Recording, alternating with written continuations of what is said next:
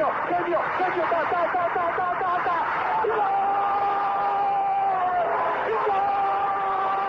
Dennis Bergkamp, Dennis Bergkamp, Dennis Bergkamp neemt de bal aan. Dennis Bergkamp, Dennis Bergkamp, Dennis Bergkamp, Dennis Bergkamp, Dennis Bergkamp. Posse de bola para Portugal, vai Éder, vai Éder, vai Éder, vai Éder, chuta, chuta, chuta!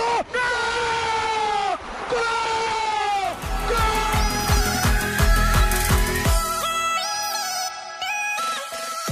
Olá pessoal, bem-vindos a Bola ao Meio, podcast que aborda os temas do momento, sem fintas, mas com muitos golos. Ora boas, estamos de volta para mais uma edição do Bola ao Meio. Eduardo, como estás? Como estás tu? Como passaste este fim de semana? Bom, André, olha, foi um fim de semana, fim de semana típico da, da minha vida de confinamento, não é? De estar o dia todo a ver futebol e, e pronto, não, não posso queixar. E, e pronto, e o teu fim de semana também foi bom? Não, não posso queixar porque, inclusive, até saí para ir eh, ver um joguinho de futebol. Tenho esse privilégio de poder assistir ao vivo um joguinho de futebol e, portanto, é sempre bom para matar um bocadinho as saudades de não se poder ver outros jogos. Mas, mas foi bom, foi, foi interessante e também serviu, olha, para ser um bocadinho deste clima tenso que se vive no nosso futebol e que é o tema que nós trazemos hoje, não é? É verdade, é verdade. Sim, foi uma semana difícil para o futebol, para o futebol português e uma semana muito tensa, olha a palavra certa, foi como tu utilizaste. Foi uma semana que ficou marcada pela, pelo jogo entre o, entre o Futebol Clube do Porto e o Braga, hum, que, pronto, que na origem da expulsão do Luís Dias gerou a polémica toda da arbitragem que, que todos sabemos. E é esse o, o tema, um dos temas principais que trazemos hoje para, para também debatermos aqui, que pronto, que passa por abordar também a questão da, nesta arbitragem, possíveis soluções e, e o que é que achamos em, eh, no geral do, do, do lance. Eu posso, posso começar já a abordar a minha, a minha opinião, já te passo a bola. E eu vi que eu vi que pronto, achei muito. Achei, achei. Vou, vou dizer como, como escrevi no Twitter, achei a expulsão ridícula porque não consegui entender como é que. Tudo bem que a, a, o lance resulta numa lesão grave, isso é verdade, mas não, não consigo entender como é que é, pode ser algo considerado falta, um, um lance de decorrer normal de um, de um remate. E se não me engano, até vi um jogo este fim de semana que não, não, o remate é, é meio em carrinho e, e, o pé também fica, também fica levantado e também há, um, há contacto, apesar de não haver lesão nenhuma.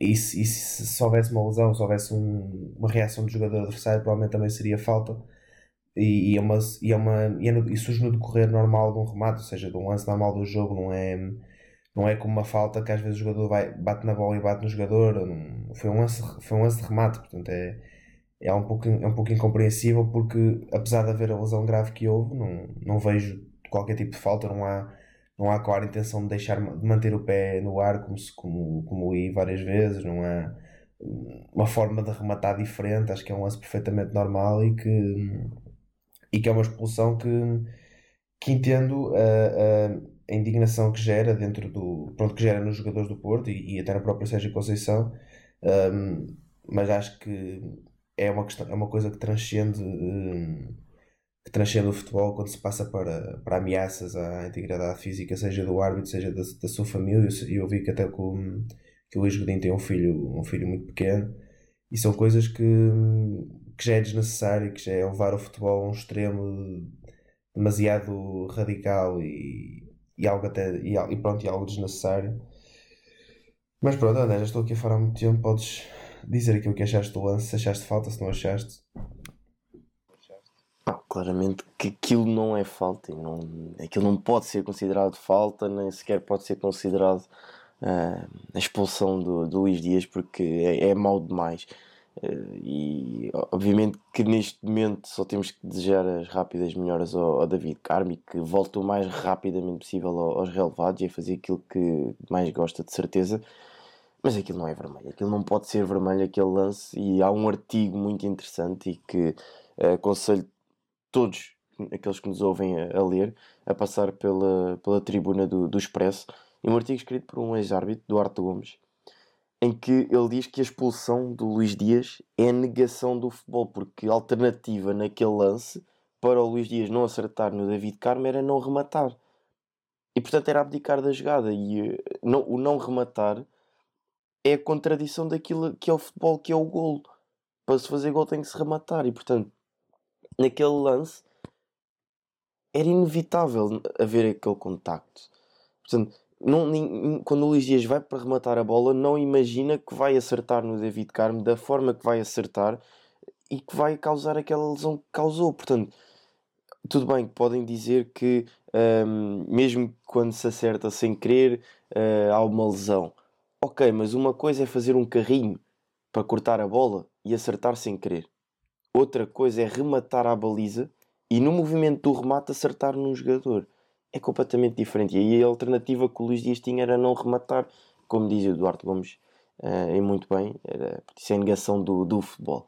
Agora, tudo aquilo que se gera em torno do, deste lance, e, e é verdade, seja dita que a arbitragem não vive o, o melhor período em termos qualitativos no, no futebol português neste momento. Uh, estão a passar por uma fase crítica, como inúmeras equipas há, veja-se no nosso campeonato. Benfica e Porto, por exemplo, não estão a passar períodos fáceis, também em termos qualitativos. Uh, mas tudo aquilo que se gera em Portugal transcende o, o racional, porque, como falaste bem, como é que é possível, ainda hoje, em pleno século XXI, haver ameaças à família e, como disseste bem, ao filho, por um erro num jogo de futebol? Não consigo, não consigo entender isto. Não... Há coisas que não consigo mesmo perceber no, no futebol português. E, e também, lá está, este clima é um pouco criado e voltamos a bater na mesma tecla também pela, pela forma como os dirigentes e os clubes se posicionam em relação a este tipo de lances. Porque é, muitas das vezes as declarações que, que prestam são colocar mais um, um pau na, na lareira. Portanto, já está tudo a arder. A casa já está a arder. E nós ainda vamos meter, atear mais um bocadinho o fogo para ver se aquilo arde de vez. Portanto, tem que se começar a, a ter mão, mão pesada uh, liga, federação, tribunal arbitral, quem quiser, conselho de disciplina, tem que fazer uma reflexão profunda, porque não venham com histórias de que o problema é apenas do, dos adeptos e dos dirigentes. Não. As instâncias que decidem também têm muita culpa. Porque, repare-se, acontece um lance este fim de semana em Inglaterra. A meio da semana está decidido, está, sai o castigo, o jogador é punido, não se anda três meses, como no futebol português, a decidir um castigo que se pode decidir numa semana. Há coisas que não, não consigo perceber e, e passa muito por aí, porque usa, não, não, muita gente diz que no, no futebol inglês, no futebol alemão, não existem uh, más arbitragens. Não existem más arbitragens. Existem erros também, como em Portugal. A diferença é, o erro acontece, o erro morre ali naquela semana. Não é como em Portugal, o erro acontece e, e estamos três meses a falar e chegamos ao final do campeonato e, e em todos os anos se vê compilações do segundo classificado, vê que faz compilações de vídeos em que foi prejudicado. Todos os anos acontece isso. Portanto, em Portugal tem que se começar a viver mais o momento e, e não arrastar quando o clube é prejudicado, porque todos os clubes são prejudicados. Todos os clubes erram, todos os árbitros erram. Não, não vale a pena estar aqui em torno de, de situações, de situações como esta. E depois, como eu, como eu dizia, a questão dos clubes muitas das vezes contribuírem de forma excessiva para este tipo de situações. O jogador é punido. O que é que o clube faz logo de imediato? Vai recorrer da decisão. Isto é, isto é aceitável. Em Portugal não, isto não devia de acontecer. Não devia de ser possível. E, e é, é, isto que, pá, faz muita confusão. Porque depois, lá está. E foi aquele tipo de, de grafites que se vê na, nas paredes da, da liga. Incompreensível. É preciso matar algum. é pá, isto causa-me mesmo muita confusão e, e pá, é só, só me dá para rir, mas é, é triste realmente vermos um, um, futebol português assim. Pois, mas é, é importante referir que hum, isso, esse, esse tipo de, de adeptos, não, não, obviamente, não estão, acredito que não estejam ligados ao clube, nem representem o clube, nem representem a maioria da massa associativa, do, seja do Porto ou de outro clube qualquer, que, este, que tenha, há cá sempre problemas todos os anos com algum clube, um, obviamente não representam. E, e a realidade é que a questão dos dirigentes tu falaste, falaste bem, porque nota-se que há muito, muita pressão sobre, sobre. Há uma pressão mediática que se, que se cria, seja invisível ou visível, como foi no fim de semana, que, que isso também depois fica. Os árbitros ficam de certa forma com uma pressão extra para, para depois tomar uma decisão. Eu não sou árbitro, não tenho muito conhecimento em arbitragem, prefiro concentrar-me nos aspectos do jogo, mas hum, acredito que qualquer, como, como qualquer ser humano se sinta mais pressionado. Eu não vou dizer que marca um penalti ou marca uma falta porque no, fim, no jogo anterior houve, houve o escândalo que foi, não é isso que eu estou a dizer. Mas eu acredito que um árbitro, enquanto ser humano, se sinta mais pressionado a marcar uma decisão ou se sinta mais pressionado para não marcar uma decisão. Acredito, acredito bem nisso. E depois é aquilo que tu falaste bem, porque que é assim, todos, todos os grandes são prejudicados e todos os grandes são beneficiados, não bem com, com histórias, porque a realidade é essa. E, e quantos lances é que nós não vemos, que até se comenta às vezes mais a brincadeira, às vezes mais a sério, que olha, se fosse na área do outro não era penalti, ou se fosse na área do outro era penalti. A dar a entender que pronto, que às vezes o grande tem o penalti e se calhar se fosse na área do, do clube mais pequeno não havia penalti, ou seja, isso aí acontece sempre no futebol, já está, e depois um, volta muito àquilo que nós, que nós nos queremos focar no, no jogo. Pois é, aquilo que estavas a falar até de, de cá sempre aquelas compilações. Também há aquelas tabelas de classificação real. Quantos penaltis, se houvesse esses penaltis, fossem gol. Ah, não é? é? Quer dizer, eu, eu não sei, eu vejo, eu vejo, eu vejo os jogos do futebol português e, e comento com, com amigos ou com, seja com quem for e não. E, e, e é assim, o que é que me interessa estar a, a falar de uma coisa que não assim, não vai, ser, não vai sair dali, pronto, não, não foi penalti, não foi, foi vermelho, não foi, pronto. Podemos discutir a solução, obviamente, a solução, uh, podemos discutir o, o, caso em si, tudo bem, que não discutimos, que não, não, devia, ser, não devia ter sido vermelho, que não há falta, etc. Que, acho que até foi o Eduardo Gomes que, que até disse, não sei, já não sei em que jornal é que foi, que para, para ter sido vermelho teria que haver falta, coisa que não houve. E foi, foi muito simples e direto, portanto, eu, eu, eu gostei de, dessa análise do, do Eduardo Gomes e lá está, vai um pouco daquilo que uma pessoa se queira focar quando, quando vê o jogo. Se prefere focar em falar de arbitragem, tudo bem. Um, se prefere focar em, em aspectos do jogo para, para, tentar debater e perceber aquilo que aconteceu, tudo bem. Agora, acho que a pressão mediática que se coloca, um, a pressão geral, mas sobretudo também a pressão mediática que se coloca sobre os árbitros, é ridículo, porque tu, tu até falaste bem nesse caso de Inglaterra e, da Liga Alemã. Mas assim, um árbitro, um árbitro está a apitar, está a apitar um City United e, e comete um erro não é por isso que os adeptos do City vão dizer que ele é do United ou que os do United vão dizer que ele é do City. Ou até pode ser porque os adeptos ingleses simplesmente não veem futebol dessa forma. Ou seja, conseguem perceber que não, ele errou. Aqui, se um árbitro erra, é porque já é apoiante de um clube de segunda liga, que de segunda liga está ligado a um do Campeonato de Portugal, que está ligado ao, ao de primeira, que foi prejudicado, e pronto, e queria-se aqui um filme à volta disto, que serve para quê? Isto serve para justificar o momento das equipas. Serve. Eu nunca vi uma equipa que estivesse uma equipa, por exemplo, como está o Sporting este ano, vários pontos acima do, dos rivais, a dominar, a praticar um bom futebol, a fazer pressões por causa, por causa de arbitragens e de faltas, etc. Não, uma equipa que esteja, que esteja a jogar bem, uma equipa que esteja em primeiro lugar, faz o seu trabalho, concentra o seu trabalho. Tudo bem, pode ser prejudicada, pode reclamar a mesma, é verdade. Mas a pressão que faz, nunca vi. Estas pressões, seja de que for, faz-me, dá-me a entender que é para explicar o momento. É tipo, pá, olha, nós estamos a jogar mal, é verdade, estamos a 11 pontos, ou estamos a 13 pontos, ou o que for, mas uh, olha, vamos. Uh, mas é assim, pronto, não nos, não, não nos deram este penalti, não nos deram esta falta, ou, não, ou aquela expulsão era não sei o quê. Acho, acho que vejo como, como uma forma de justificar. Porque tudo bem, tu podes criticar uh, as arbitragens, podes, podes contestar algumas decisões. Agora, vai muito na forma como tu o fazes e vai muito na forma como com que objetivo é que tu usas essa, essa crítica? Isto seja, seja de que o for, não me interessa estar aqui a apontar com base na, nas cores. Sim, claro, é, é mesmo isso. Não, não estamos aqui a falar do clube A, B ou C, estamos a falar do futebol português em si uh, e de, da constante pressão que existe para com, com o árbitro de futebol.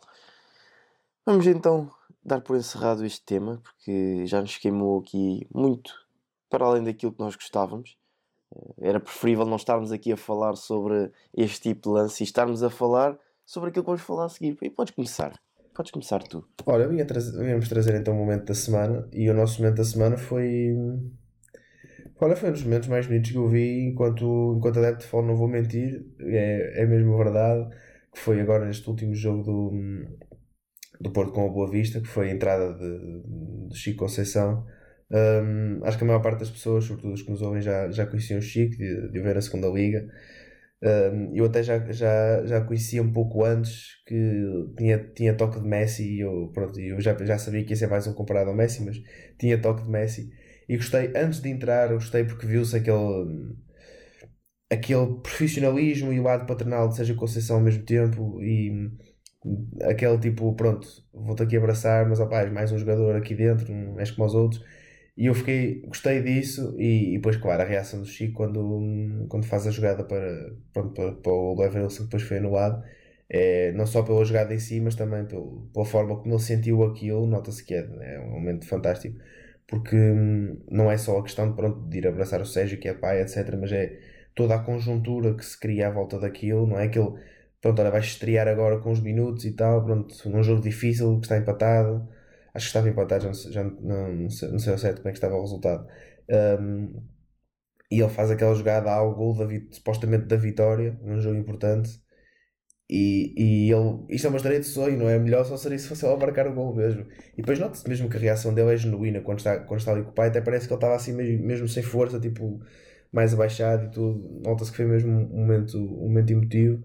Que pronto, que felizmente é bom ver que ainda há momentos emotivos que o VAR não estraga, porque há tantos gols festejados que, ou, ou tantos penaltis depois que, so, que, são celebrados que depois a decisão do vídeo árbitro é, é, revertida, que já estraga um pouco a emoção do futebol. Mas foi, foi, foi bom ver que este, que este lance não, o vídeo árbitro não, não estragou a emoção. Não, acabou por estragar porque o gol acabou por ser anulado. Sim, mas a emoção do festejo, a emoção do festejo ficou lá na mesma, sim, não vai okay, desaparecer. Não é? Sim, o momento entre pai e filho sim, vai sim, isso é verdade. E. e o, o Chico acabou por, hum, por até escrever no, no Twitter, no, pelo menos no Twitter, não sei se escreveu nas outras redes sociais, que foi um momento importante para ele e que o marcar para sempre foi a estreia. Eu acho que mais do que o gol e ter, um, ter contribuído para o possível reviravolta no, no resultado foi a estreia e o, algo que ele ambicionava já, já há muito tempo, porque lembro-me do, do Chico desde o primeiro ano, desde os primeiros tempos em que ele começou a jogar nos Júniores do Futebol Clube do Porto, ainda com idade juvenil, e, e era aquilo que, dizias, era já apelidado do, do mini Messi, e o, o próprio Sérgio Conceição chegou a falar disso numa, numa entrevista que já não me recordo do jornal em que foi, mas que li, uh, e ele falava disso mesmo do, do filho, até quando jogavam no, no Benfica, que ele chegou a ir ver o, o, os filhos a jogar, e obviamente, sendo treinador do Porto, quando joga os filhos ia apoiar o filho, porque pai é pai, não, nem, nem se coloca em causa. E houve até uma situação curiosa neste, neste jogo, o jornalista da, da Sport TV que estava uh, a fazer a cobertura de pista referiu, porque quando o, o, o Sérgio vai lançar o Chico Conceição para jogo, o Francisco passa à frente dele e tenta lhe dar aquele abraço. Uh, o Sérgio dá aquele abraço meio tímido, mas logo dá-lhe um empurrão nas costas, vai lá para dentro, ou seja, tentar manter aquela, aquela distância que acredito que seja difícil uh, para, para o Sérgio uh, treinar o filho, não, não é fácil, é algo que é muito raro acontecer no futebol ver um, um, pai treinar um filho, principalmente, principalmente ao nível a que estamos a falar, o nível profissional, em que o Sérgio, se tiver que dar uma dura no, no Francisco, vai dar uma dura como se fosse outro qualquer e não vai estar a pensar que é, que é filho dele. Mas depois, quando há aquele momento em que o Francisco tem aquela jogada genial e, e só não, só não sabe que o Francisco tem capacidade para fazer aquilo quem não o acompanha e quem não o conhece dos Júniors, da segunda Liga, da, da Youth League, do que for.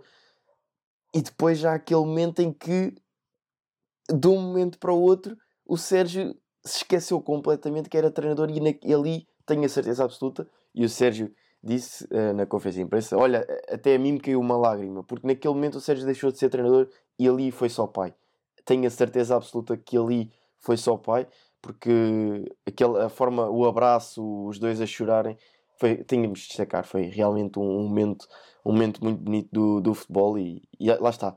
Era isto que gostávamos de destacar mais vezes, de trazer mais vezes jogadas geniais e não falarmos temas podres do, do futebol português. Portanto, Francisco vai ter um, um futuro muito brilhante, tenho a certeza disso. E, inclusive, eu continuo com, com esta ideia de que a sua estreia só aconteceu agora porque o pai era o treinador do Porto. Porque se não fosse o Sérgio o treinador do Porto, eu acredito que ele já se tinha estreado mais cedo uh, nesta temporada. Porque está a fazer uma, uma época fantástica na equipa B e a, a sua qualidade é, é, mais do que evidente numa fase em que o Porto também passa por algumas dificuldades. Portanto, ter estes jovens que podem mexer e abanar com, com o jogo da forma que ele fez, era visível que ele tinha que entrar e ia fazer aquilo, acho que vai, vai continuar a ser a aposta cada vez mais. Podemos então seguir para, para o próximo tema e agora trago aqui a equipa da semana. E como gosto muito de acompanhar o Campeonato de Portugal, decidi trazer uma equipa da Série B do Campeonato de Portugal. Estamos a falar do Pevidem. Foi promovido ao, ao Campeonato de Portugal esta temporada uh, e quando o campeonato uh, terminou, ou seja, a Distrital terminou ano passado devido ao Covid-19, era o líder da, da AF de Braga, era o primeiro classificado. E a verdade é que esta equipa, que vem do Distrital, faz poucas contratações, contratações cirúrgicas, e posso dizer, por exemplo, que no último jogo frente ao Rio Ave B, em que ganharam por 1-0, jogaram apenas 3 reforços. Portanto, jogadores que jogavam no Distrital mudam-se para o Campeonato de Portugal e continuam a dar cartas no, no Campeonato de Portugal. Portanto, aqui vai um pouco ao encontro da, daquilo que muitas vezes é, é discutido, que é o grupo torna-se mais importante do que por vezes a qualidade individual.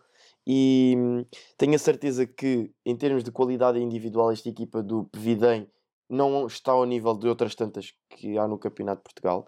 Agora, tem um, um grupo muito coeso e que vai ganhando os seus joguinhos. Na, um grupo muito unido e que neste momento leva à liderança da, da Série B. E uma Série B que à partida, à partida, quando o Campeonato de Portugal começou, era de, das séries que toda a gente apontava como das mais competitivas. E agora vemos um, um Pevidem que lidera com 28 pontos em 14 jogos, tem 22 golos marcados, 12 sofridos. É verdade que tem mais um jogo com, com o Faf, o segundo classificado, mas mesmo assim o Faf ganhando o jogo que tem atraso não chega para ultrapassar o Pevidem. Tem o melhor ataque, tem o melhor marcador e vai em 11 jogos sem derrotas. E vem da Distrital. Portanto, há qualidade no, na base do futebol português, há, há qualidade mesmo ao nível do, dos treinadores, e há que dar muito mérito a João Pedro Coelho, o treinador de 39 anos, na forma como está a guiar esta equipa ao sucesso. E agora vamos ver, vamos ver como é que, como é que eles se comportam até ao fim. E quem sabe se no campeonato de Portugal, um dos campeonatos mais difíceis do, do futebol português, esta equipa não vai surpreender e não vai marcar presença na, na segunda fase. Continuando assim, vai dar muita luta.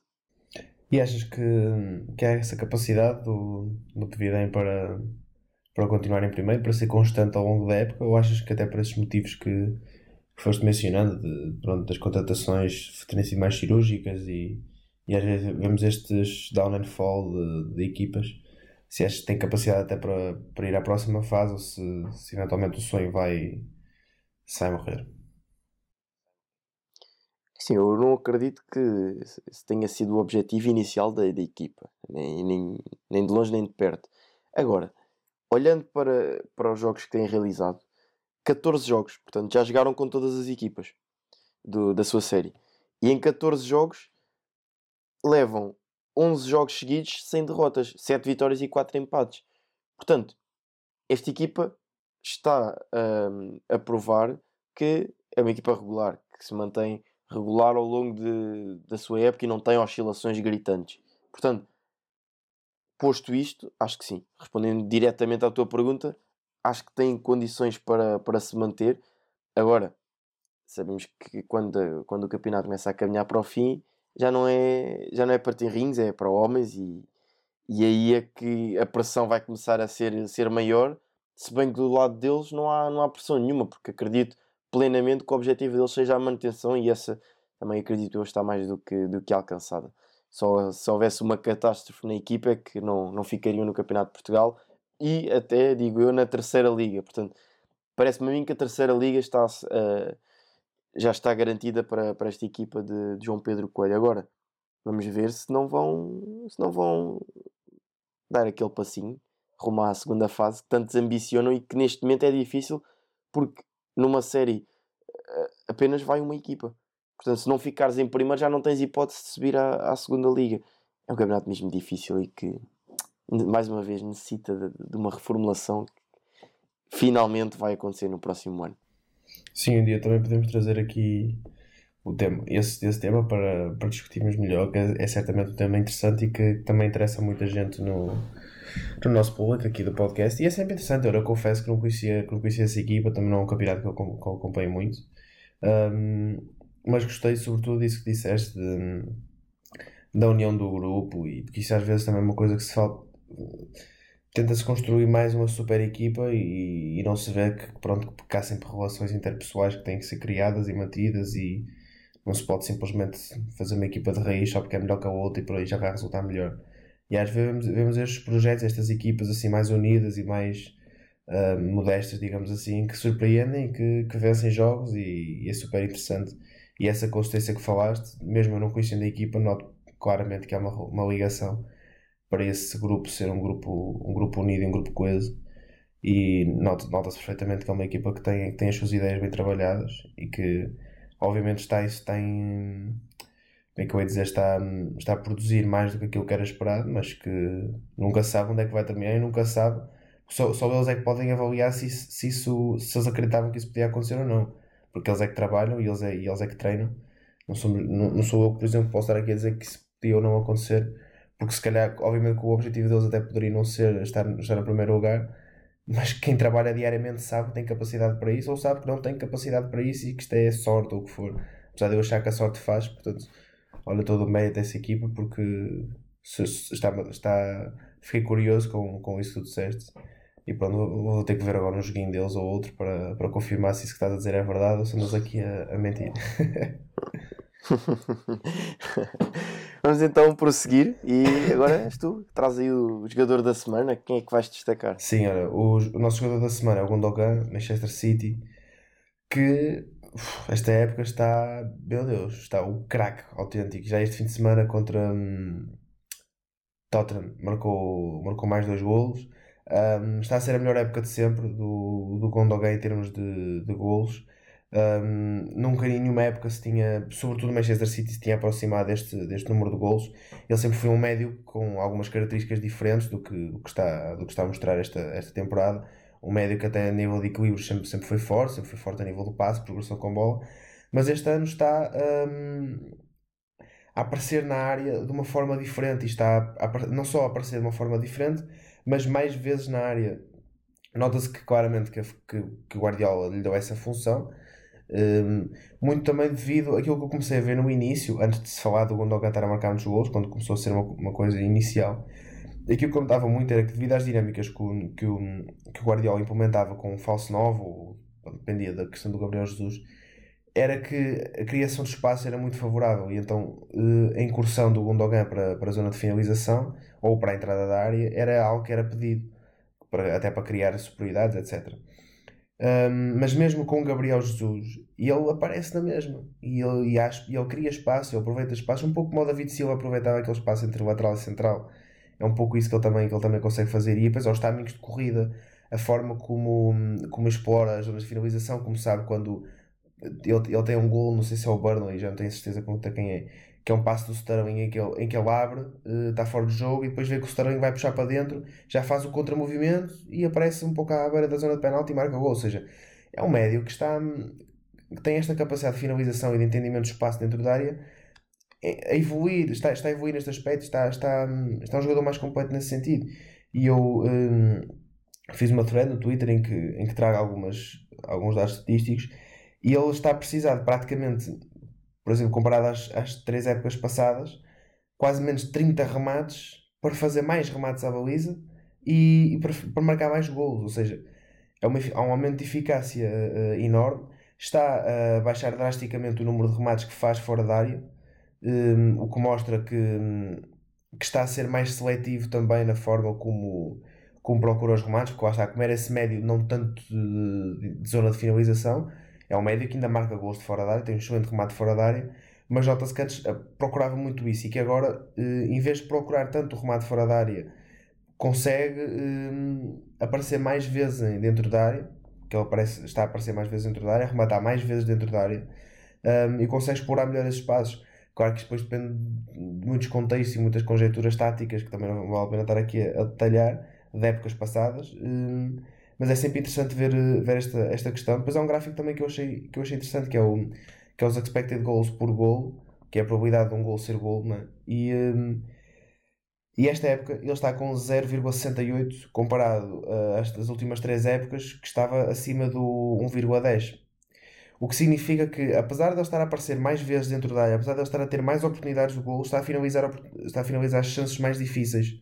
Isto, isto é interessante também de ver, visto que é um médio que, pronto, que se perguntássemos, não, não era aquele primeiro médio que nos vinha à cabeça dizer que é um médio finalizador, um médio que, que, tem, que tem muito gol. E este ano está com umas funções diferentes. Guardiola conseguiu instruir, mostra mais uma vez o gênio que é Guardiola. Está a ter uma época de um, de um, de um rendimento, de um rendimento fantástico. Está a ter uma, uma, uma taxa de conversão. De, ele, ele, ele esta cria menos chances e tem menos chances para, para gol, mas a taxa de conversão disparou para os 52%, quando na melhor época da carreira estava nos 32%. Para nós vemos que é, lá está, é mais, mais oportunidades, uh, mais gols, mais remates à baliza Uh, menos remates para ter mais remates, mais expected goals, é, ou seja, é, é, tudo uma época, uma época fantástica. E pronto, e o próprio Guardiola um, admitiu que, que, que, é, que, que essa sua eficácia que é, que é aquilo que há para elogiar. Ele, ele disse que não é chegar à área 10 ou 20 vezes, um metro antes ou depois, mas chegar na altura certa. Um, e o próprio Gundogan disse que, que está a ter um papel mais ofensivo, que se ter oportunidades perto da área tenta tomar as decisões certas, que é assim que quer basear o seu jogo, em, em é, a tomar decisões certas, seja na finalização, no passe. Mas é um médio que, que nos está a, a surpreender, e eu, eu falo por mim, até no jogo contra o Tottenham, uh, aquele gol que ele tem, que ele finta, se não me engano, é o David, o Davidson Sanchez, aquele brilhante, ele recebe pé direito, puxa para o esquerdo, e o David Sanchez não sabe onde é que está, cai automaticamente, e ele finaliza com uma frieza fantástica. E olha, eu tenho gostado imenso de ver o Gundogan, muito interessante ver estas novas funções e também aconselho a quem está a ouvir, se ainda não reparam nisso, tentar ver um pouco as funções novas que está, de, está a ter dentro do campo, não só o facto de estar a marcar mais golos, nem perceber o porquê desses golos estarem a, a acontecer. E pronto, André, eu tenho a certeza que também estás a gostar de ver o Gondogan e que tens uma palavrinha a dizer sobre o, nosso jogador do City. Sim, é muito. Acredito eu que é muito pela conjuntura da equipa em si uh, que o jogador está a ter também o sucesso individual que, que está a ter, porque o City está a voltar a ser aquele City avassalador que, que, que em tempos vimos, né? no ano em que um, ehm, Guardiola consegue o primeiro campeonato, em que ultrapassaram barreiras e bateram recordes, e portanto aquela equipa encantava e a meio do campeonato já eram campeões. Um, ehm, mas para mim também há outro ponto que, que me parece importante, que é a ausência de Kevin De Bruyne da equipa, em que o Guardiola teve de trabalhar a equipa e as dinâmicas, a próprio movimento do Cancelo para zonas interiores, um, todas essas dinâmicas permitem que o jogador, lá, lá está, esteja mais perto da área. Portanto, o Gondongan neste momento aproxima-se muito mais da área e por isso também é que consegue chegar um, a números diferentes, portanto, consegue marcar mais golos. E, e depois há outra, outra, outra questão que também parece interessante, que é uh, o Bernardo Silva, por exemplo, para pegar no, no, outro, no outro jogador do City, já passou por um período em que marcava muito, assistia muito, agora está num período em que não marca tanto, nem assiste tanto, mas, mas está a jogar muito outra vez.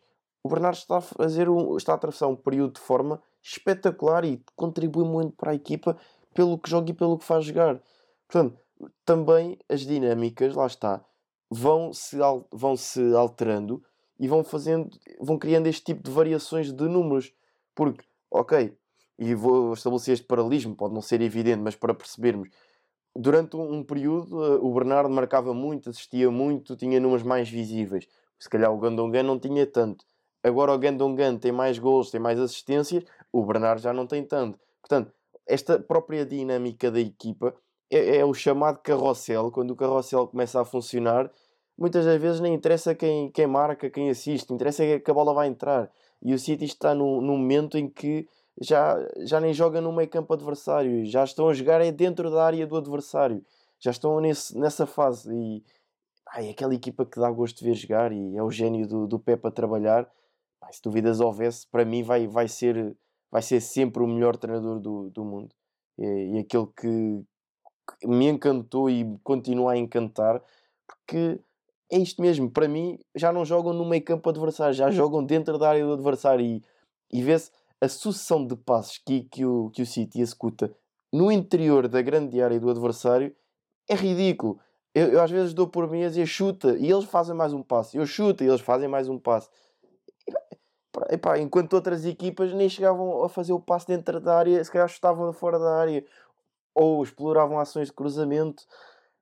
É, é, incrível, é incrível. E, e, fizeste muito bem em destacar o Gandongam porque lá está, está num momento de forma incrível e, e merece, merece esse teu destaque. Sim, mas é assim, olha, não, não fales do, do Guardiola ser o, ser o melhor treinador do mundo, porque assim, sendo o fã do Mourinho, ainda estou um bocadinho aziado do resultado do fim de semana, portanto, opa, não sei se será boa ideia.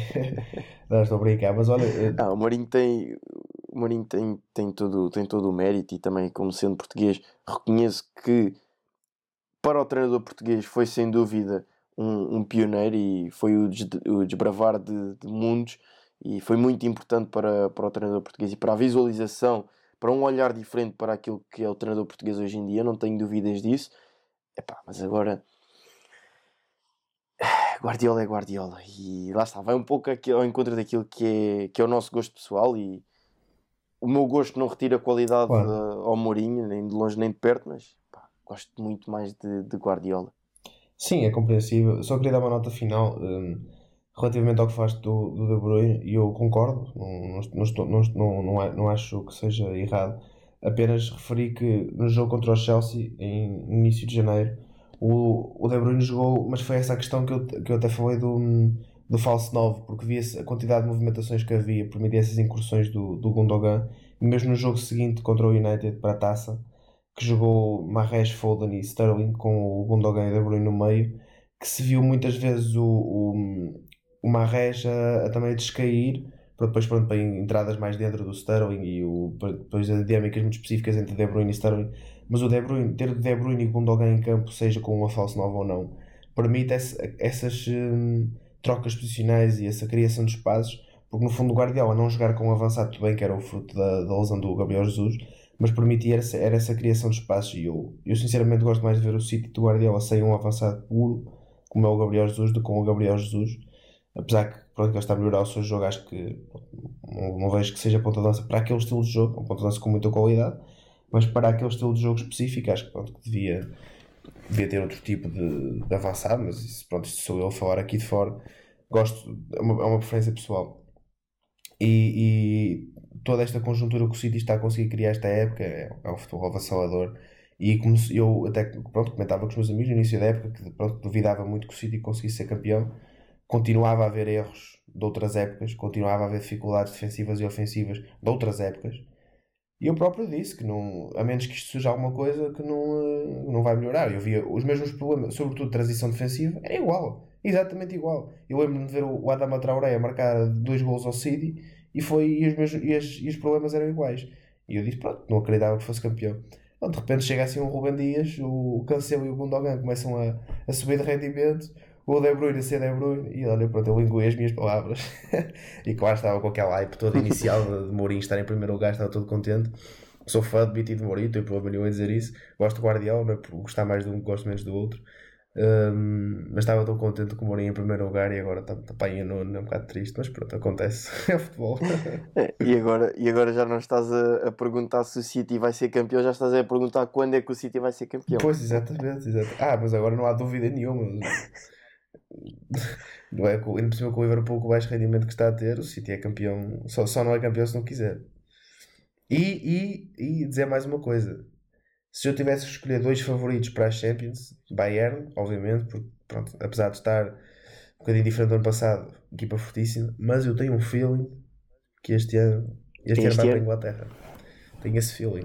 Vamos ver, vamos ver. Eu nas minhas, eu naquelas previsões de início da, da temporada em que a malta costuma fazer no uhum. Twitter uhum. que uh, diz quem é que vai ganhar a Bundesliga, a Liga Inglesa, a Liga dos Campeões, eu disse o City este ano Pá, mas eu acho que todos os anos eu digo o City, porque acho que é um objetivo do clube tão grande, tão grande, que eu acho que o próprio Guardiola, se, puder, se tivesse que escolher entre Premier League e Liga dos Campeões, acho que eles escolhiam a Liga dos Campeões, porque andam atrás do sucesso internacional já, já há algum tempo. Portanto, vamos ver, vamos ver se é este ano que, que a equipa consegue ganhar a, a tão ambicionada Liga dos Campeões. Despedimos então assim deste, deste episódio. Já falámos de coisas menos positivas no futebol português. Terminamos em grande com uma equipa que vai encantando lá, lá por fora. Já sabem, continuem-nos a acompanhar. No nosso site vamos lançando sempre artigos diariamente.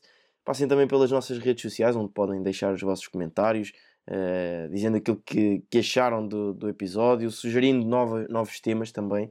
Podem, podem fazê-lo. E pronto, já sabem. Um agradecer-vos uh, por terem estado desse lado e pronto, estamos de regresso para a próxima semana. Até lá, fiquem bem.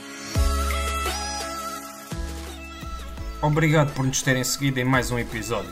Sigam o ProScout nas redes sociais em Facebook, Twitter, Instagram, YouTube e principalmente no nosso site em www.proscout.pt. Até à próxima!